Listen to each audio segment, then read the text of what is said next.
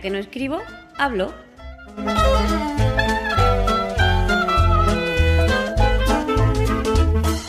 Un podcast de accesibilidad, tecnología o cualquiera sabe.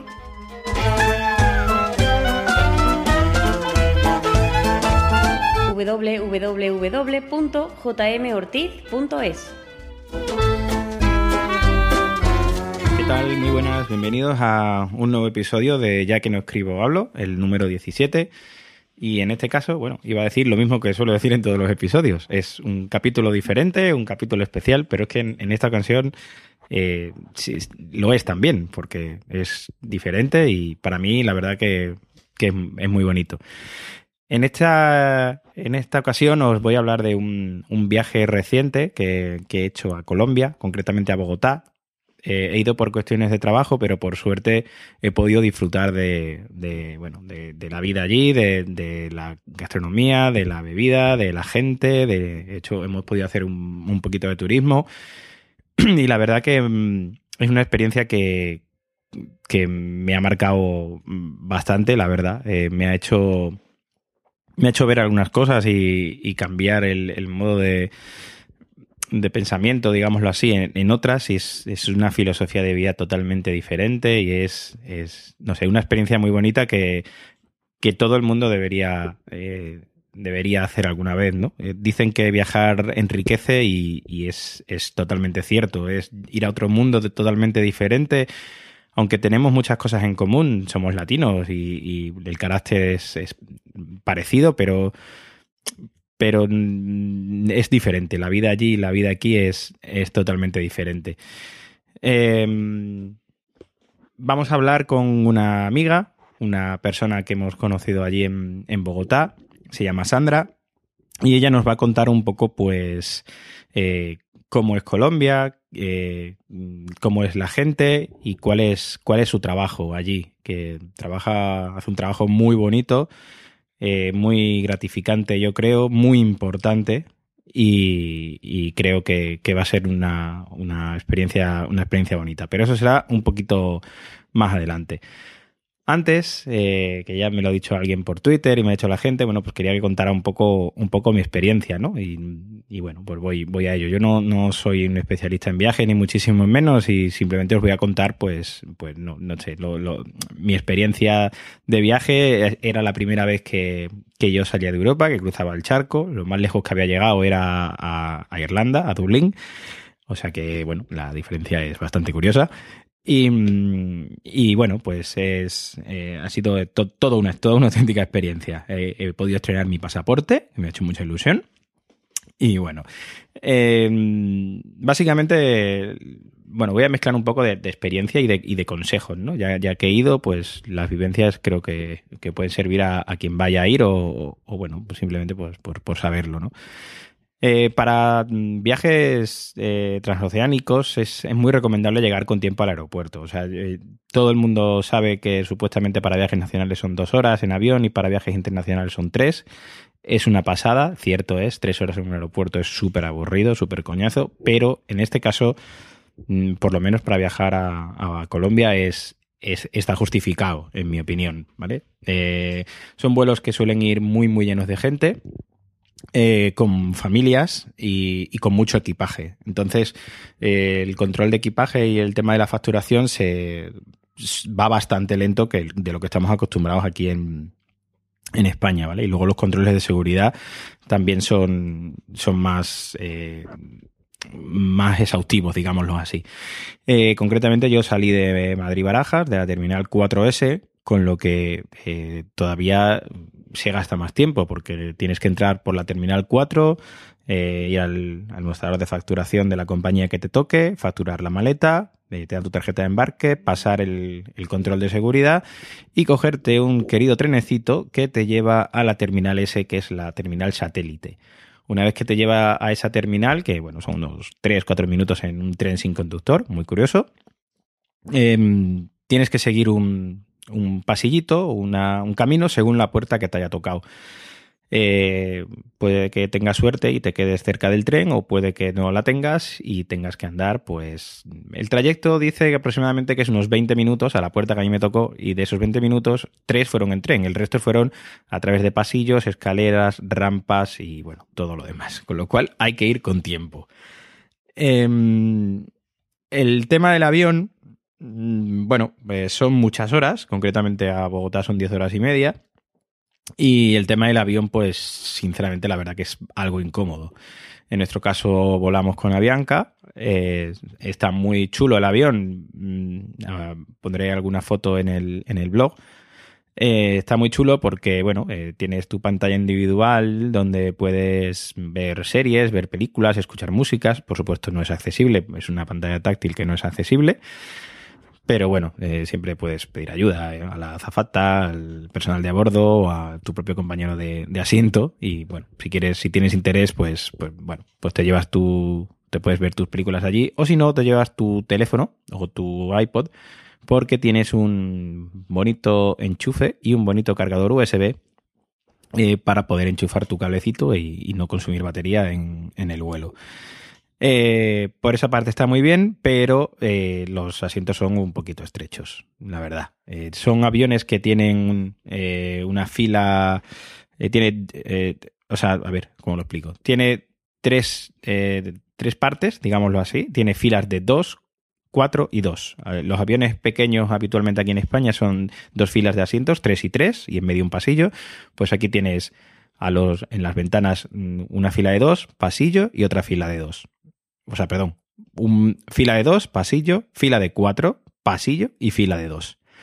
Entonces, si te toca en la fila de dos, pues bien, vas con tu compañero o vas, solo, estupendamente bien. Pero si te toca en medio de la fila de cuatro, os aseguro que es un poquito incómodo barra coñazo. Porque, bueno, si fueran dos horas, tres, cuatro, vale, pero son diez horas y llega un momento en que ya no sabes cómo ponerte, sinceramente. Y luego la parte del asiento de, de adelante es eh, bastante estrecha. Eh, después del vuelo, si vais con, eh, a Bogotá con un, hotel, ¿vale? Si tenéis un hotel reservado, os recomiendo que intentéis cerrar el transporte del aeropuerto, la recogida en el aeropuerto con un taxi del hotel. ahí es una cosa que, que recomienda mucho la gente de, Colombia. Si entráis en, alguna página de, viajes, veréis que uno de los consejos es que cojáis taxis siempre, como ellos llaman, taxis seguros.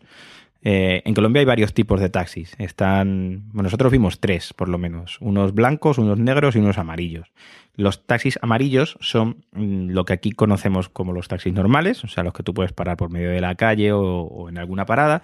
Y luego están algunos taxis blancos y negros, que muy, muy bien no tengo clara la diferencia de, de color, que son transportes privados. Son un poquito más caros que los amarillos, pero eh, realmente merece la pena porque son taxis de total confianza, son taxis que eh, trabajan para una agencia de transportes habitualmente concertada con, con, el hotel donde tú te estás quedando y, son de total confianza. Eh, los amarillos, que nosotros también cogimos algunos, pues también son de confianza, pero hay algunos que, digamos, no son demasiado recomendables. Entonces, para evitar problemas, eh, mejor es utilizar taxis de, los, de los blancos o de los, o de los negros, pero concertarlos directamente siempre con el hotel. No solo cuando vayáis al aeropuerto, sino cuando, cuando tengáis que salir a algún sitio, queréis ir a comer, queréis ir, vais a ir a trabajar, lo que sea pues le decís al hotel que necesitáis un taxi y, sin ningún tipo de problema. Incluso podéis quedar con ellos para, eh, para que os recojan a una hora y sin ningún problema.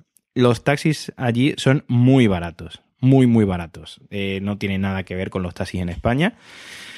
Y bueno, no sé, em, el transporte allí es, bueno, primero, el tráfico allí es increíblemente terrible. Eh, allí conducen, digamos, de manera un poco agresiva, ¿vale? Por llamarlo de alguna manera. Van muy locos, van muy rápido.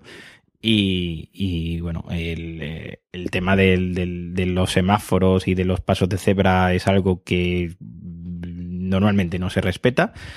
Los semáforos grandes sí, los cruces sí, porque obviamente si no, pues se le haría tremenda. Pero los cruces en las calles son, son complicados. Para una persona ciega, caminar por allí es complicado. El tema de cruzar, no hay unos pasos de cebra exactamente definidos como hay aquí en España, donde tú sepas que puedes cruzar y, y se supone que el que va a venir va a frenar. Allí no lo tengo yo tan claro. Y luego, bueno, pues la manera de conducir, pues es allí se mete cualquiera, seas moto, bici, camión, eh, bicicleta, eh, coche, da igual, tú tienes que pasar el primero y, y, bueno, tienen una forma de conducir algo peculiar, ¿vale? Pero ellos mismos te lo dicen, que el tráfico es, es horroroso. Entonces, a lo mejor para, para ir a, a, trabajar o para ir a, a, hacer turismo, pues mm, no sé, puedes tardar a lo mejor, depende de dónde vayas de Bogotá, Bogotá es muy grande, a lo mejor puedes tardar entre media hora, 40, 45 minutos de taxi y te puede salir por unos 18 mil pesos, que al cambio, mmm, al cambio, pues ahora mismo os lo digo, cosas de directo porque no, no me acuerdo, eh, yo siempre, mira, hay una aplicación que se llama Currenki eh, para iPhone, eh, que es la que yo he utilizado ahí al cambio porque no hace falta conexión a Internet. Entonces vamos a ver lo que eran unos 18 mil pesos, que ahora mismo la verdad que se me ha ido... A ver... Piso colombiano, 187.571, atenuado, botón, 1, 8, atenuado, 8, 0, atenuado, 0, atenuado, 0, atenuado, 0, convertir, atenuado, botón. Dólar estadounidense, euro, 6,7. Vale, unos 6 euros con 70, una cosa así, depende de cómo esté el cambio. Eh, eh, es un camino bastante largo, ¿vale? Los, los, precios son muy, muy, muy baratos, de verdad. Eh, vamos, nosotros el taxi que, un, taxi, un taxi que cogimos el último día para ir al aeropuerto, eh, salió de nuestro hotel con nuestras maletas, nos recogió donde, donde estábamos trabajando y nos llevó al aeropuerto y el taxi nos salió por 20 euros, una cosa así, o sea que eh, muy, muy barato. Entonces, mm, que no os dé cosa moveros en taxi porque es muy, muy típico y es muy barato. Eh, luego otra cuestión que tenéis que tener cuidado los primeros días es con la aclimatación al, al por supuesto, al cambio horario que ahora mismo son 7 horas menos mm, y cuando estemos aquí en invierno en España serán 6. El cambio horario, eh, bueno, es, es, complicado gestionarlo, sobre todo los primeros días. Y la altitud. Bogotá está a 2.700 metros y yo que vivo en Sevilla, que estamos a nivel del mar, eh, se nota una barbaridad. Eh, los primeros dos o tres días yo estaba que no sabía muy bien dónde estaba. Tenía una sensación de cansancio, de de mareo, de, de, de, no saber exactamente, ¿no? De si hacía algún esfuerzo me sentía muy raro, era una sensación muy curiosa, ¿no? Pero bueno, a los tres, dos, tres días eso se pasa y ya está totalmente normal. Eh, el tema de la comida es, es un mundo aparte. Se come muy bien, muy diferente, pero muy bien. Eh, tienen una alimentación muy, muy rica en, vegetales, en, fruta tropical que está súper buena, en carne, tienen una carne de res que es increíble, mm, es espectacular, o sea, se tiene que probar. Y mmm, algo que me sorprendió mucho es, eh, bueno, del tema de los restaurantes tienen unas cartas increíblemente grandes y eh, hay de todo, o sea, te puedes pedir, son restaurantes a lo mejor un poco más lujosos y tal, y te puedes pedir desde un sándwich, una hamburguesa, hasta una sopa, pasando por una eh, comida mexicana o diferentes tipos de patata o mm, no sé, o carne o pescado, de todo. Pero lo que más me sorprendió es que puedes pasar desde una hamburguesa hasta, hasta una ensalada eh, independientemente de que sea el restaurante, ¿vale? O sea, no es como aquí en España que tú te vas a un bar de tapas y tienes tapas. Y punto. Allí no. Allí tienes de todo en todos sitios. Y, bueno, eh, se come muy bien. Se come en cantidad, ¿vale? Eh, comen mucho. y, y, la carne está muy, muy buena. Tienen una forma de cocinar muy, muy buena. La comida mexicana allí también está muy rica. Nosotros tuvimos la oportunidad de probar las quesadillas eh, y las fajitas están muy, muy buenas. Y bueno, pues comida típica de allí, la carne de res, por supuesto, eh, las costillas de, cerdo que están increíblemente buenas, las arepas, eh, que son unas, especies de tortitas de maíz eh, rellenas, que, que, las puedes rellenar de, lo que tú quieras, de queso, de, pimiento, de tomate, de, cebolla, que están muy ricas. Eh, tienen, te ponen patatas de muchos tipos, cortada a la francesa, que son como la que entendemos aquí en España, así digamos a gallo, a tiras. Eh, tienen patatas criollas, que son patatitas, patatitas chiquititas al horno, eh, que están muy buenas, típica, parecida a las que se ponen aquí en España con mojo picón. Está la yuca, que su forma es como si fueran patatas, pero realmente no me quedó muy claro lo que era, pero está un poquito dulce, pero fritas están buenísimas. El plátano maduro, que, bueno, como su propio nombre indica, es como si fuera plátano así, no batido, sino como desmigajado, que es muy dulce, claro, es sabor a plátano y se mezcla con muchas cosas. El patacón, que es un plátano verde, pero no es dulce, es como una torta dura, eh, está una mezcla entre salado y dulce, pero más tirando a salado, que es eso, una torta dura y está muy, muy bueno. Y algo eh, increíble es el tema de los jugos, de los zumos. Allí en cualquier sitio puedes pedirte eh, jugos o zumos y, son eh, espectaculares. Yo probé el de lulo, que es una fruta propia de allí, el de mango, que es increíble, el de mandarina es espectacular. Y no lo sé, de manzana, de, de, muchos tipos. O sea, hay algunos jugos no sabía de qué eran, sinceramente, porque los ponían en la comida de, donde estábamos trabajando y, no, no, sabía de qué eran, pero mm, algo a tener muy en cuenta y a probar. Eh, tremendo. Los jugos es espectaculares. Em, luego la cerveza, la cerveza también está muy buena. Nosotros probamos sobre todo la Cruz Colombia, que la tienen rubia y la tienen eh, negra, dorada como dicen ellos, dorada y negra. Está muy buena. Tienen, eh, hay cervecerías artesanas con cervezas hechas allí que están espectaculares. Hay una cerveza con, miel que está muy buena. Eh, es un sitio a, visitar, las cervecerías artesanas. Es, muy curioso, son, son como una especie de pubs y, bueno, tiene su carta con tu, cerveza artesana y están bastante bien. Eh, luego, eh, sitios para visitar, pues eh, nosotros no pudimos hacer demasiado turismo, solo vimos dos cosas, queríamos ver mucho más, pero, pero bueno, no, no pudimos ver más. Es el, una de ellas es el Mirador de Monserrate, es espectacular. Eh, está a 3.170 metros, se sube con un teleférico y es, es, una experiencia increíble. Nosotros fuimos de noche pensábamos, y pensábamos que las vistas pues de noche iban a ser muy, no muy buenas, ¿no? Por eso, ¿no? Por, ser demasiado oscuro y, que, no, no, iban a ser, no iban a merecer mucho la pena, pero al contrario. De día tiene que ser una pasada, pero de noche es espectacular. Eh, este eh, podcast irá acompañado de fotos en el blog, donde se podrá, se podrá ver algunas fotos de, las vistas de Montserrat. Es increíble y sobre todo es increíble la tranquilidad que hay a 3.170 metros de altura, porque además subimos, subimos a las 8 y pico de la tarde y ya no había muchísimo, ya no había gente, no había casi nadie. Y la, tranquilidad ahí arriba era eh, eh, tremenda, increíble. Es una experiencia, eh, no sé, de estas cosas que se te quedan ahí que no, y que no se olvidan, ¿no? Es, el trayecto en teleférico son cinco minutos. Y no, bueno, visualmente la gente que iba conmigo dice que es increíble, que, que parece mentira que el teleférico pueda subir por esa montaña. Yo la verdad que no noté nada. Eh, no se nota absolutamente nada. Tú te montas en una cabina, vas de pie y no hay ningún tirón, no hay no notas las, tienes alguna vez tienes la sensación, sobre todo al bajar, ¿no? De, la inclinación, pero si no, es que no, no te enteras, la verdad.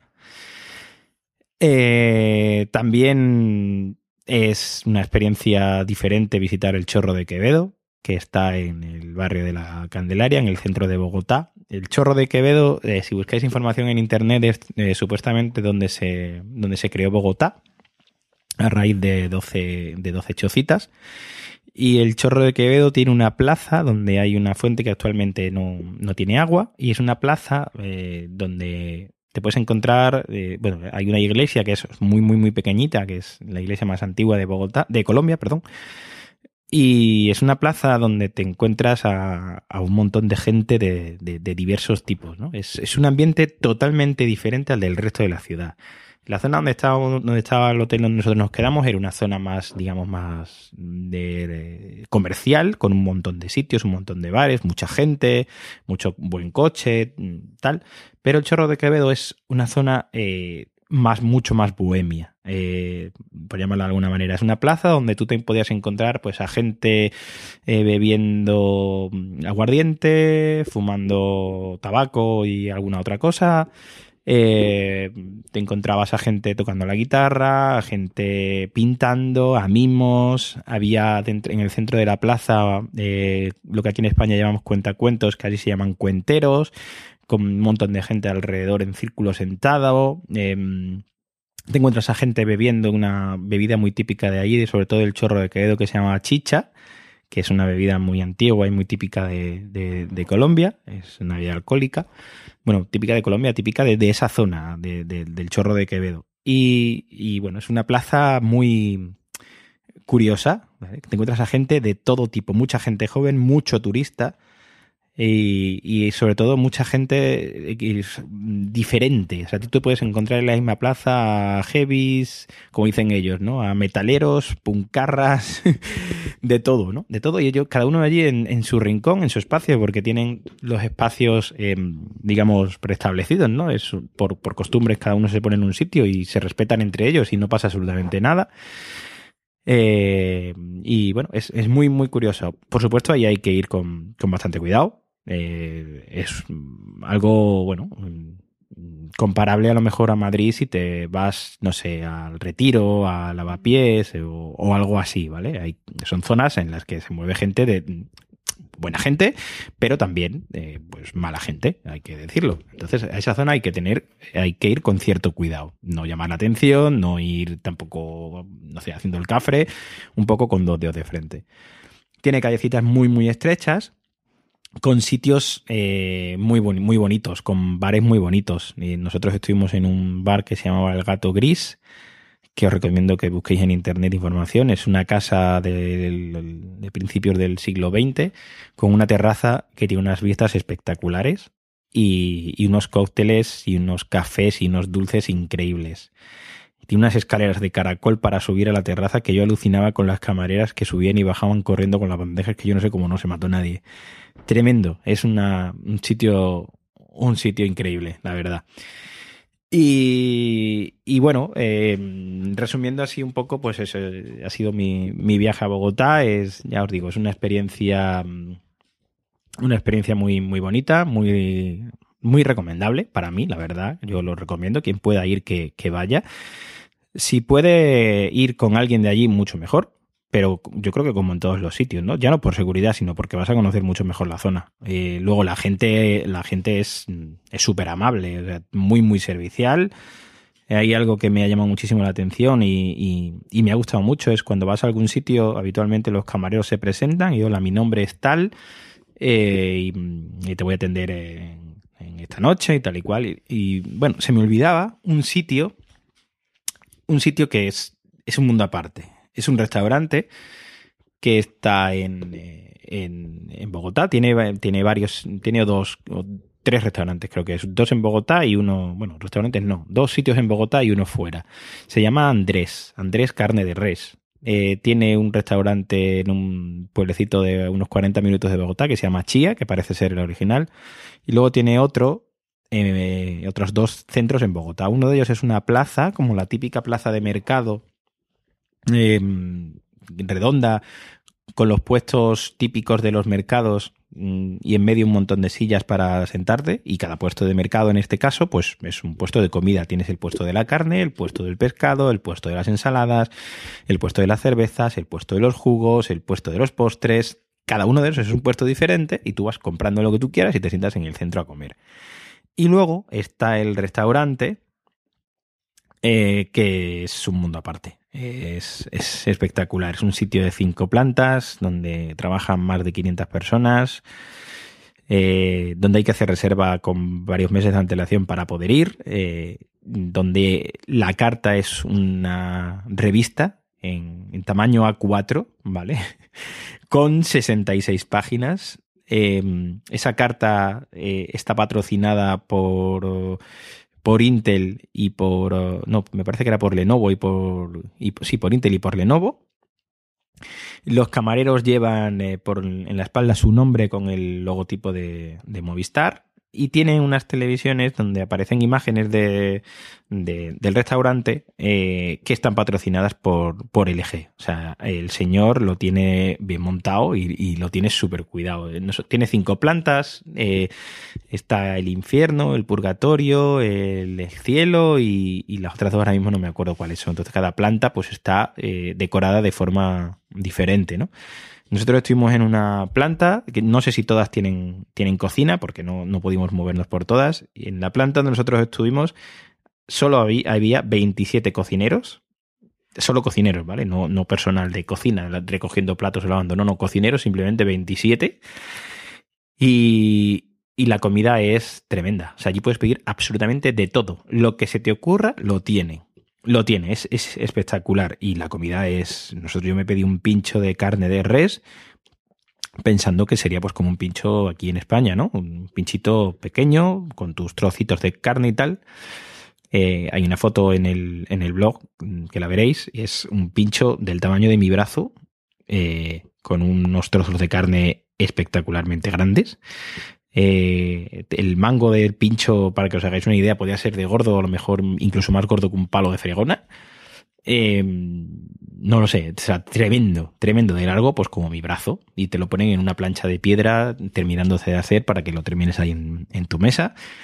Y bueno, espectacular, es una experiencia, es un sitio con, muchas mesas y es, un, es una especie de, de, restaurante barra discoteca porque tiene la música alta y a la vez que tú estás Em, comiendo o cenando, puedes estar bailando, porque la música está para bailar, ¿vale? Es, una experiencia, es, eh, hay, que, hay que conocerlo, es una experiencia bastante curiosa.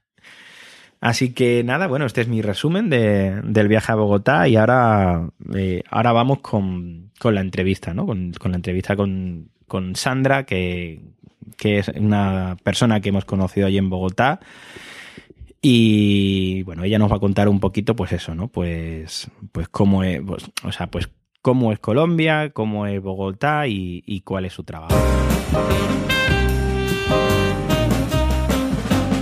Hola Sandra, ¿qué tal? Hola José María, ¿cómo estás? Muy bien. Un gusto. ¿Qué tal por allí? Muy bien, muy bien. Aquí en mi país, muy bien. Y bueno, ahí trabajando como siempre en la frente del cañón. Bueno, pues preséntate un poquito para que la gente que, me escucha pues, pues te conozca un poco. Bueno, muchas gracias José María y también por tu interés. Bueno, mi nombre es Sandra Angarita, eh, soy colombiana, eh, nací aquí en Bogotá. Eh, actualmente coordino el programa Ágora Colombia. El programa Ágora Colombia, la sigla Ágora es, un, es Aulas de Gestión Ocupacional para América Latina.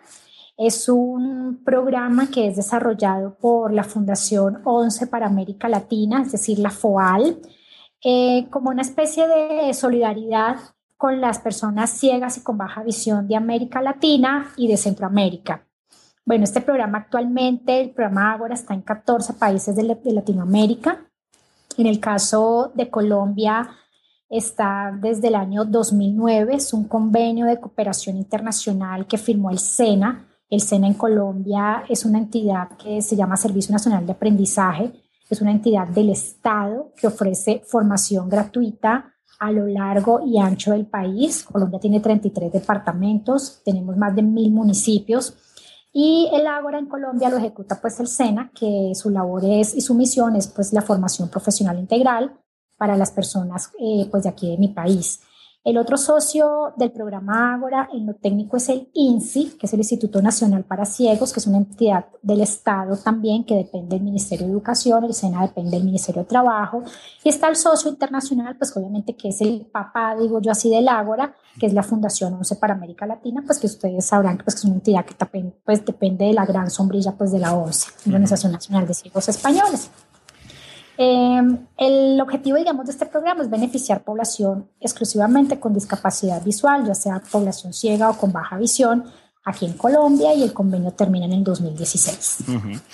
Cuéntanos, eh, porque, bueno, la experiencia de, viajar a, un país como Colombia, de un país tan diferente como España, es, una experiencia, como ya he dicho, inolvidable es una experiencia que creo que todo el mundo debería hacer por lo menos una vez en su vida, viajar a un país tan diferente, que tenemos muchas cosas en común, muchas, pero también muchas cosas diferentes. Entonces, eh, cuéntanos un poquito cómo es Colombia. Bueno, Colombia es un país que tiene alrededor de 47 millones de personas. Eh, Colombia es un país de gente muy cálida, de gente muy amable. Eh, la gente que viene aquí a Colombia te recibe y yo creo que tú lo viviste pues con los brazos abiertos. a veces nos pasamos un poco de, de esa calidez pero pues eh, así somos, somos los colombianos. Eh, pese a tantos eh, inconvenientes o pese a algunos problemas, pues somos, estamos ahorita en el, somos el segundo país más feliz del mundo. Nos ganó un poco Costa Rica, pero Costa Rica es un poco más pequeño que Colombia. Colombia, bueno, tiene su parte, su zona caribe, que es la, la costa caribe, tiene su costa pacífica, eh, Colombia es, bueno, tiene, es eh, en el café, en las esmeraldas, es el segundo exportador de, flores. Eh, después de Holanda es donde tiene más, más, más, más flores, más flores, también tiene mucha fauna. Y pues en Colombia hay diversos, no existen, digamos así, las estaciones como tal, digamos en Europa, que sean muy marcadas, pero digamos la capital es Bogotá, que tiene alrededor de 8 millones de, de habitantes es obviamente todo es que el clima frío, es clima frío, pero a veces nos toca, como les contaba, la moda cebolla por capas. en la mañana se pone la bufanda, se pone su saco, su blusa y poco a poco se va quitando la ropa, porque a veces hay unos días muy calurosos. Sí, sí, son, eh, son contrastes. Por la mañana hace frío, pero a mediodía no, y por la noche vuelve a hacer frío, o sea, es, una situación sí, curiosa. Exacto, es un clima muy curioso. Yo le digo que es un clima bipolar, es un clima un poco, un poco extraño. Eh, ¿Qué más te cuento? Bueno, Colombia tiene zonas rurales, sus zonas rurales obviamente, eh, hay unas, unas, zonas muy rurales, un poco habitadas, otras no. Eh, ¿Qué más te cuento de Colombia? Bueno, en general, dime. Hay, mucha diferencia entre, entre lo que es la, imagino, entre lo que es la ciudad como Bogotá o las zonas rurales, ¿verdad? Claro, hay mucha diferencia. Claro, las zonas, las zonas rurales a veces hay zonas que tú tienes que llegar en, en un barquito para poder llegar a la zona. Eh, a veces tienes que montar cuatro horas a caballo para poder llegar a la zona. Entonces, pues también hay zonas rurales muy cercas a los cascos urbanos, pero también hay otras que no. Entonces es como dependiendo, ¿no? Colombia es un país muy, muy grande, muy grande, pues a comparación con algunos países eh, como, no sé, como Uruguay, como Panamá, como Costa Rica, como Bolivia, como Ecuador, bueno, países de Latinoamérica. Mm. Y acá es un país demasiado diverso y también es demasiado bello y lo que lo hace bonito son, son las personas, la, la gente, la, la, lo, lo, humanizante que es poder pues, llegar aquí a Colombia y encontrar una mano, una sonrisa de primera mano, un abrazo, entre otras muchas cosas. No sé, es, eh, a mí me ha, me ha cambiado mucho. bueno, no es que me haya cambiado la opinión. O sea, yo antes no tenía una opinión eh, formada de, de las personas de Colombia, básicamente porque conocía muy pocas personas y a las dos o tres que conocí aquí en España eh, son personas que me han caído muy bien y, son personas absolutamente normales. Pero mm, la imagen que se tiene fuera de Colombia eh, es muy diferente a la que realmente ves cuando vas a Colombia. O sea, yo recuerdo antes de ir, la gente me decía que, que, tenía que tener mucho cuidado, que el tema de la inseguridad, el tema de la droga, y eh, no es tan así como era antes, ¿verdad? No, ya no es tan, no es, no es como, no es como tan marcado. Eh, hay mucha gente que le teme, pues que infortunadamente, pues eh, algunas personas, pues le hacen esa mala fama o se portan, o se portan un poco como, como mal, hacen sus fechorías y a veces por una, dos, tres personas, diez o mil, pagamos todas pero Bogotá, eh, digamos, Colombia ya ha cambiado mucho su imaginario. Las personas que no han venido a este país eh, se imaginan pues cosas de lo peor, eh, lo que está pasando actualmente en México y yo pienso que cuando uno va a México debe ser totalmente diferente, mm. pero hemos tratado de cambiar un poco, un poco ese, ese, ese imaginario, ¿no? Colombia creo que tú lo viste, es un país de gente extraordinaria, cálida, trabajadora, creativa. Eh, el tema de las flores de que se exporta, la biodiversidad que tiene a nivel mundial, eh, produce, es el tercer productor de café en el mundo, posee un clima tropical, igual como te decía, no tiene estaciones. Eh, es el único país de Sudamérica que tiene costas en el Pacífico, en el Atlántico, el único y pues que somos el, país más feliz del mundo, tercero o segundo lugar, entonces eso es maravilloso. Eso, eso es una cosa que me ha llamado muchísimo la atención y es, es una de las cosas que más, que más he aprendido, ¿no? Al, al estar allí. Es, es cierto, es lo que dices. Eh, allí la gente sois, sois felices. O sea, no es, eh, es, es, lo que hablábamos cuando, cuando estábamos allí, ¿no? Da igual lo que tengas, tengas mucho, tengas poco, pero pero es una filosofía de vida totalmente diferente a la, a la de aquí. Quizás se, se, valora menos lo material, ¿verdad? Exactamente. Y vivimos el día a día, que no sabemos, como les comentaba, qué pueda pasar mañana, pasado mañana, entonces vivimos el aquí y el ahora, que es lo importante. Y mm, centrándonos un poquito más en quizás en la temática del blog y bueno, de, del tema de la discapacidad, eh, ¿cómo es la situación porque la gente, bueno, a mí me, por suerte me escucha gente con discapacidad y sin discapacidad, una suerte que tengo, entonces Qué bueno. mucha de la gente que me escucha pues sí es de España y bueno, aquí siempre se conoce la ONCE y la labor que hace, pero allí en Colombia la cosa es bastante diferente, ¿verdad? Allí no existe una ONCE como tal. No, no existe. A ver, yo te cuento, digamos en las generalidades del país en cuanto a la población en situación de vulnerabilidad, Colombia posee, posee alrededor de 18 colectivos vulnerables, 18 grupos colectivos. Colombia, eh, aparte de, de, atender el, la población con discapacidad visual, eh, Colombia tiene población desplazada por la violencia, tiene desplazados por fenómenos naturales, tiene pues las personas con discapacidad, Colombia tiene indígenas, eh, Colombia también eh, se, cataloga como persona en situación de vulnerabilidad los privados por la libertad, aquellos que están en las cárceles, eh, los adolescentes en conflicto con la ley, aquellos adolescentes que roban, aquellos adolescentes que, que hacen sus fechorías, las mujeres cabezas de hogar, los afrodescendientes, las personas desvinculadas de los grupos al margen de la ley, como las FARC, como el ELN, aquellos reinsertados y desvinculados, los adolescentes que trabajan, la población LGTB, los soldados campesinos que están por allá en las zonas muy rurales, los sobrevivientes de minas antipersonal. Eh, algo curioso es la comunidad rom, que son los gitanos, que pues ustedes allá conocen muy bien. Los palenqueros, los raizales. Entonces, como ves, acá es un país que tiene mucho colectivo vulnerable. Entonces, eh, para cada colectivo vulnerable también, ahí tiene, también tiene su situación, su condición especial, así como las personas con discapacidad. En el caso de la discapacidad, eh, hay un censo del DANE, que es el departamento pues, que hace todo este tema estadístico en el país, que es una entidad también pública del Estado. Alrededor, comentan que hay alrededor de más o menos 2.5 millones de personas con discapacidad, aquí en Colombia, pero pues obviamente sabemos que es un poco más, ¿no?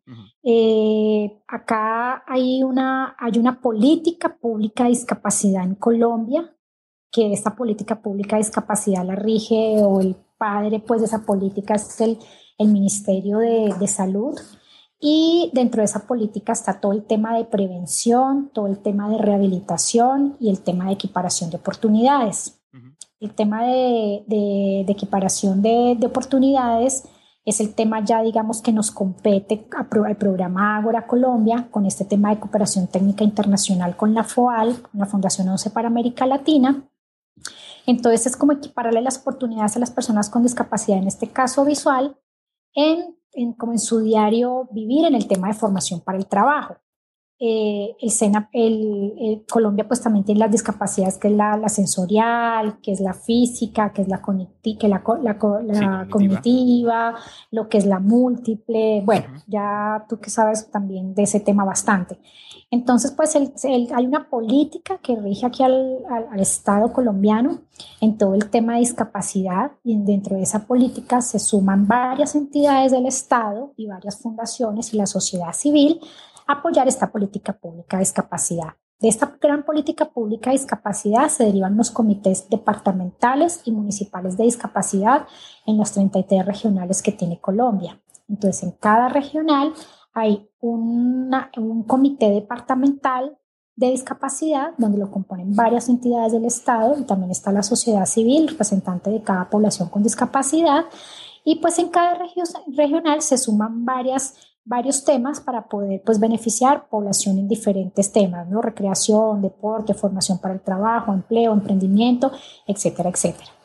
Nosotros desde el programa Ágora, pues exclusivamente para personas con a buena hora y personas con discapacidad visual, personas ciegas o con baja visión, entonces nos sumamos a trabajar con estos comités departamentales eh, y municipales de discapacidad que el SENA como ejecutor de este programa tiene asiento.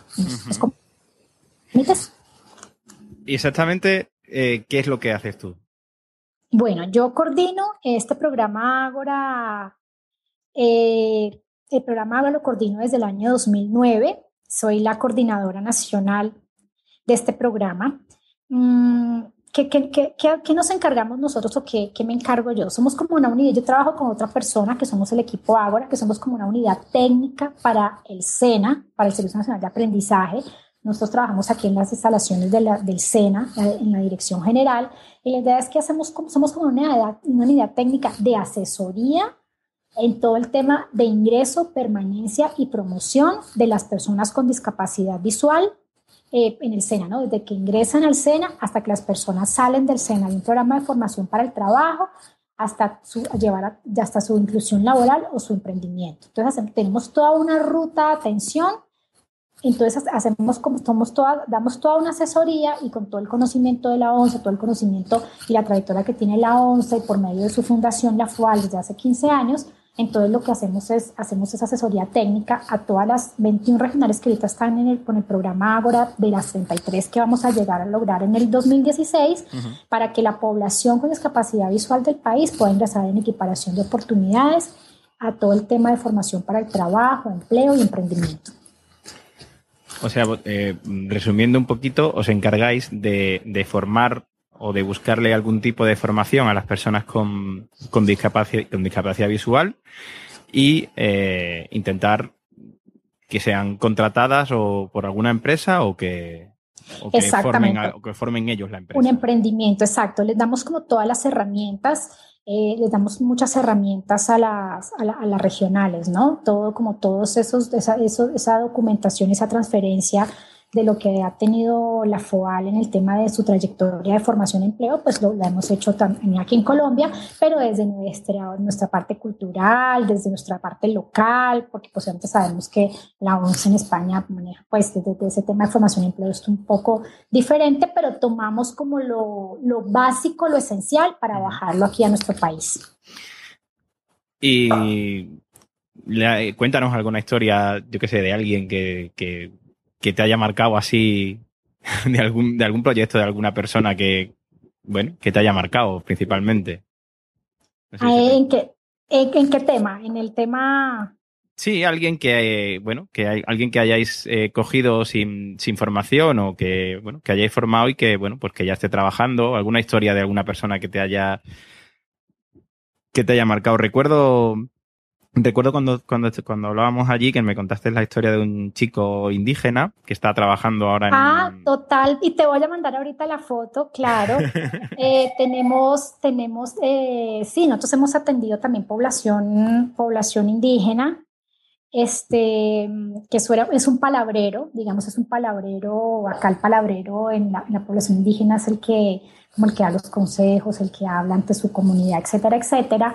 Y pues él se dedicaba siempre a hacer ese tema de, de palabrero entre su comunidad y, finalmente pues ingresó a hacer una formación en tecnología, pues con bajo lector de pantalla, ¿cierto? Y lo han contratado en una fundación para que pueda digitar algunas cosas. Entonces, cuando yo te, yo te mande la, te vaya a enviar la foto de la fotografía del indígena con su mochila, es decir, con, con una especie como de, de, bolso que utilizan los indígenas y pues con su computador, entonces es como un contraste muy interesante, ¿no? Como todo lo que ha hecho la tecnología para las personas con discapacidad visual, sobre todo en mi país, de romper esa brecha tecnológica, entonces ha sido como maravilloso que tú veas a un indígena, un indígena desde su, todo su, su arraigo, desde su cosmovisión, toda la parte intercultural, manejando la tecnología, pues eso es como muy interesante, entonces ha, ha servido mucho ese tema aquí en el país para la mejora de la calidad y para pues, tener acceso a la información. Hablabas de, de, la brecha, eh, de la brecha que existe. Eh, nosotros aquí en España, pues por suerte, aunque queda mucho por hacer, pues la mayor parte de la gente está acostumbrada a ver a, personas con discapacidad trabajando, eh, ya sea o en la venta de, del cupón o, o, en empresas o, bueno, digamos que eso, que como queda, aunque queda mucho por hacer, pero que está extendido, ¿no? El, trabajo de las personas con discapacidad allí no es tanto, ¿no? Imagino que la situación de las personas mm, con discapacidad allí habrá, imagino que mucha gente que no tenga trabajo y que no tenga, digamos, ni siquiera formación. Bueno, exacto, sí, es como, es como un poco eh, complejo. Digamos acá, en todo, tú sabes que también todo parte desde la educación, ¿no? Entonces aquí en Colombia a veces, a veces es muy complejo encontrar maestros de apoyo, encontrar tiflólogos, a pesar, digamos, que, que, hay instituciones como el Instituto Nacional para Ciegos o el Instituto Nacional para Sordos, que son dos entidades del Estado que dependen del Ministerio de Educación, pese a muchos esfuerzos que, que, que pueden hacer ellos en el tema de tener ese tipo de maestros o el tipo de, de, algunos intérpretes, bueno, etcétera, etcétera, mm. es difícil llegar a lo rural, ¿no? Entonces tú a veces encuentras personas de 70 años, de 60 años, que no saben leer ni escribir, con discapacidad. Hay muchos que están encerrados en sus casas, hay muchos que los esconden, muchos que no salen, que no están identificados en el sistema educativo, que están por fuera del sistema educativo.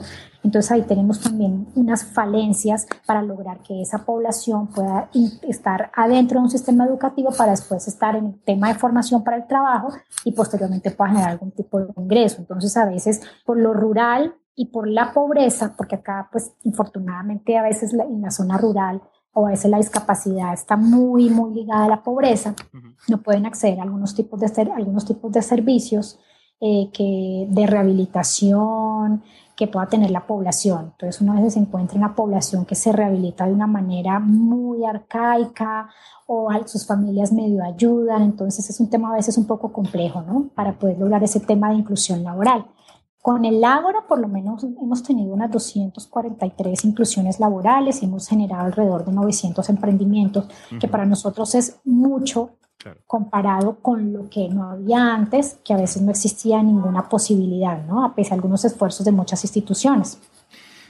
Y mm, bueno, me has hablado de la situación de la gente en el ámbito rural, pero en, el ámbito de, ciudades como Bogotá o Medellín o Barranquilla, que son ciudades más grandes, eh, la situación de una persona con discapacidad normal, eh, me refiero, eh, yo mm, te hablo totalmente del desconocimiento. O sea, ellos estudian, tienen acceso normal a la educación. Sí, sí, claro. Acá, acá en, bueno, acá, digamos en las ciudades capitales es más, es más fácil, ¿no? Es más fácil porque pues hay colegios que que colegios incluyentes, donde hay colegios que se especializan en tener personas con discapacidad visual incluidas con personas, pues obviamente sin discapacidad, otros que tienen personas con discapacidad auditiva que también se especializan en ese tema con personas sin discapacidad auditiva.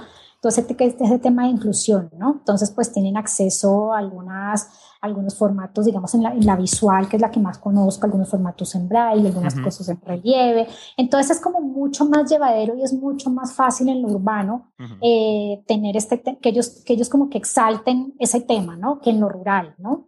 Entonces, pues, eh, digamos, Colombia tiene un 43% de los 2 millones y pico de personas con discapacidad que tiene Colombia, el 43% es población con discapacidad visual, ¿no? supuestamente. Entonces, por lo menos en, los, en, las zonas urbanas, entonces tú ves profesionales eh, con discapacidad visual, abogados, psicólogos, eh, bueno, eh, fisioterapeutas, diseñadores, ingenieros con discapacidad visual pero prevalece mucho más en la ciudad que en lo rural, ¿no? Entonces tienen como más oportunidades porque hay muchas, muchas redes también de apoyo que, que, facilitan como estos procesos de inclusión. Acá por lo menos el 1% de la población con discapacidad en general en Colombia tienen acceso a un posgrado, que es muy poco, ¿no? Sí. Es muy poco, solamente, o sea, el 1.26 adelantan un curso de formación técnica, y creo que más, más o menos el 1% o el 0.20 y pico han ingresado a un posgrado o una maestría, ¿no? que son cifras también muy preocupantes. Bueno, y bueno, hablando un poco ya más, más en general, eh, para ir finalizando, que tampoco te quiero robar mucho tiempo. No te eh, preocupes. Tengo todo el tiempo del mundo. Ya, lo que pasa es que como tú y yo nos pongamos a hablar podemos estar aquí horas. Allí nos ha pasado, o sea que... Sí, yo sé, sí, sí. Y nos va a seguir pasando porque esa no va a ser la primera vez. Sí, sí, sí, sí. Entonces, eh, tú recomiendas a la gente que, que, tenga, que haga la experiencia de, viajar a, Colombia, ¿verdad?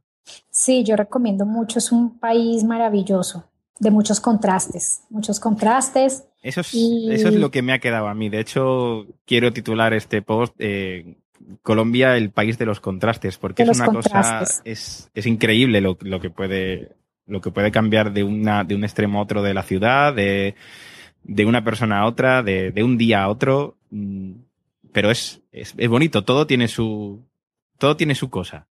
Claro, exactamente, sí, tiene muchos contrastes, es, es, un país increíble, obviamente también necesitamos, necesitan muchas cosas, pero yo digo que poco a poco, ¿no? Poco a poco, y la felicidad ante todo y la amabilidad, a veces esa amabilidad cansa a una persona que nunca ha venido, dirá, pero ¿qué es esta tanta amabilidad? ¿Qué se traen debajo de, como de, de, algo? Están como raros, pero así somos, ¿no? Es llamativo, pues, eso sí que es llamativo, la verdad. Es llamativo, entonces digo que, que, que es un país que, que obviamente que hay que tener cuidado como todo, como todo, si tú vas a Alemania, si tú vas a Holanda, tienes que tener cuidado de, pues, de, muchas cosas, pero es un país donde la gente se caracteriza por los contrastes y por la calidad de las personas también.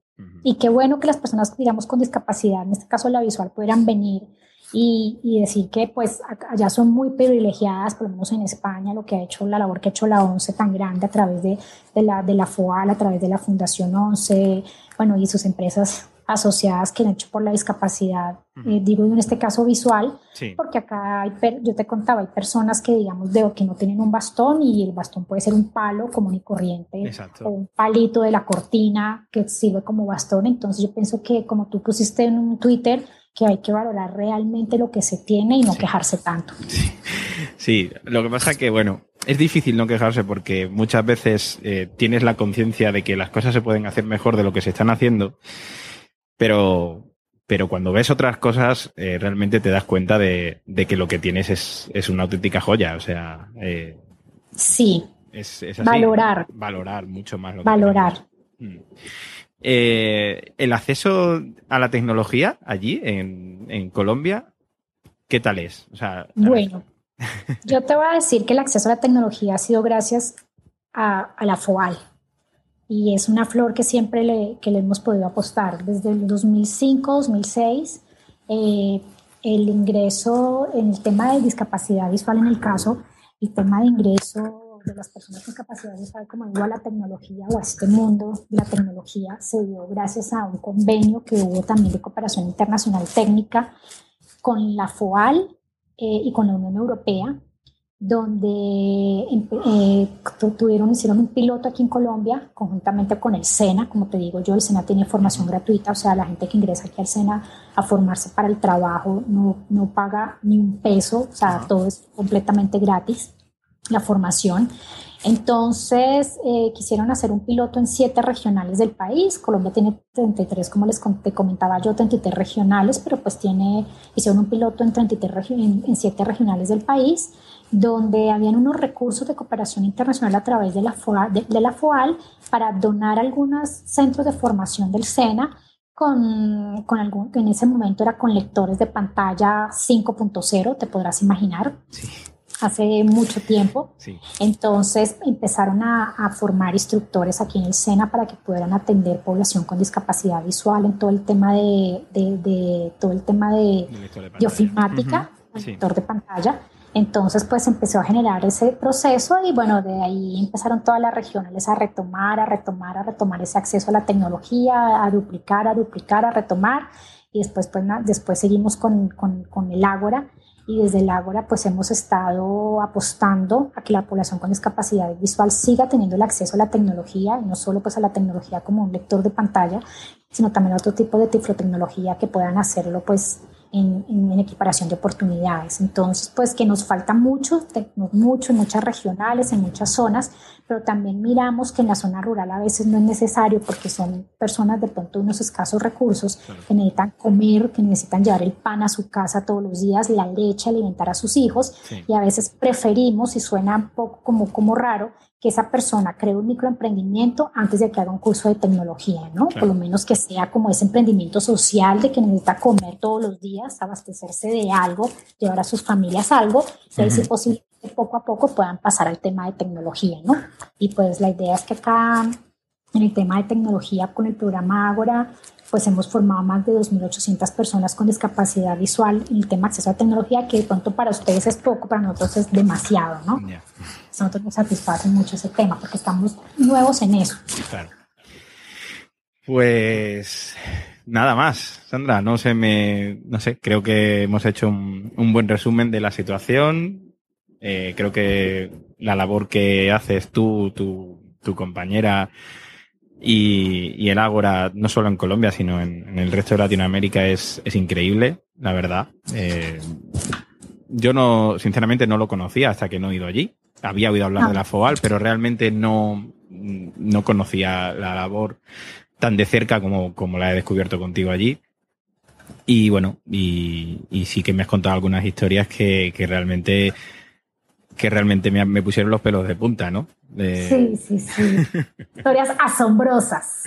Sí, sí, alguna historia como la, la de la familia de, de, la televisión que me contaste también.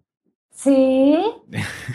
Sí, son historias que, mejor dicho, ponen a uno como verdes. Sí, sí, son, bueno, son, son historias que te, que te hacen aprender, ¿no? Claro, hay que valorar las cosas. Con la, el tema de la, para contarles a, a las demás personas que el tema del televis, de la televisión es que aquí en Colombia, en la zona norte, hay una, una regional que se llama Guajira, la pueden buscar en Google Guajira, cuya capital es Riohacha, es una zona que, que es muy cercana a frontera con Venezuela y es una, una región donde prevalecen mucho los indígenas. Eh, cuando fui a hacer la gestión del programa ya ante el CEN, ante la alcaldía, ante el Comité Departamental Municipal de Discapacidad, pues obviamente siempre le decimos a la población con discapacidad visual que vaya hasta que vaya y conozca, haga una se hace una reunión con la población, entonces van 40, 80, 30, bueno, personas con discapacidad visual para contarles qué es el Ágora. Cuando estaba hablando con las personas que fueron a Río Hacha, yo pensaba que esas personas vivían ahí, cuando me dice el presidente de la Asociación de Ciegos de Maicao, que es un municipio eh, como, no sé, que eso que no, es, no queda en la capital, sino es una zona no, no, tan rural, me dice, mira, nosotros queremos formarnos para el trabajo, queremos mejorar nuestra calidad de vida, nuestras familias y nuestros hijos, queremos trabajar, queremos, que, que queremos ser emprendedores. No teníamos ni un peso nuestra moneda colombiana es el peso, mm. no tenemos un peso para poder eh, venir aquí a la reunión a verte, a hablar contigo, a conocerte, a que nos dijeras qué es el Ágora. Y entre todos empeñamos el televisor de mi casa y con el, como empeñamos el televisor de mi casa, con eso pudimos venir y pagar el transporte, ¿no? Entonces eso fue como, como un golpe duro que yo digo, ¿cómo será, cómo será el tema, no? Entonces ahí te dejan pensar muchas cosas también de tu vida y de, a esas personas. A ese tipo de cosas es lo que yo me refiero cuando, cuando te hacen, te hacen plantearte eh, muchas cosas de, de, tu día a día, de lo que consideras problemas y de, de, todo un poco, ¿no? Te hace replantearte muchas cosas. Exacto. Los enfados que nos cogemos día a día en nuestro trabajo o, cosas así y, los momentos de, de no felicidad que tenemos por cosas que realmente a lo mejor eh, a nosotros sí nos parece que merecen la pena, pero realmente mm, no tienen tanta importancia o, no, no, las deberíamos tomar de otra manera. Exacto, valorar las cosas, darle importancia a las cosas pequeñas de la vida, que es lo importante, ¿no? las grandes a veces nos agobian. Las pequeñitas están en tantas cosas. Pues sí. Pues Sandra, muchas gracias. No, a ti como siempre, acá a Colombia, bienvenido las veces que quieras, esta es tu casa y bueno, esperemos que esta no sea la primera vez, la primera vez que hablemos por este medio, sino que sean muchas más. Esperemos. Muchas gracias.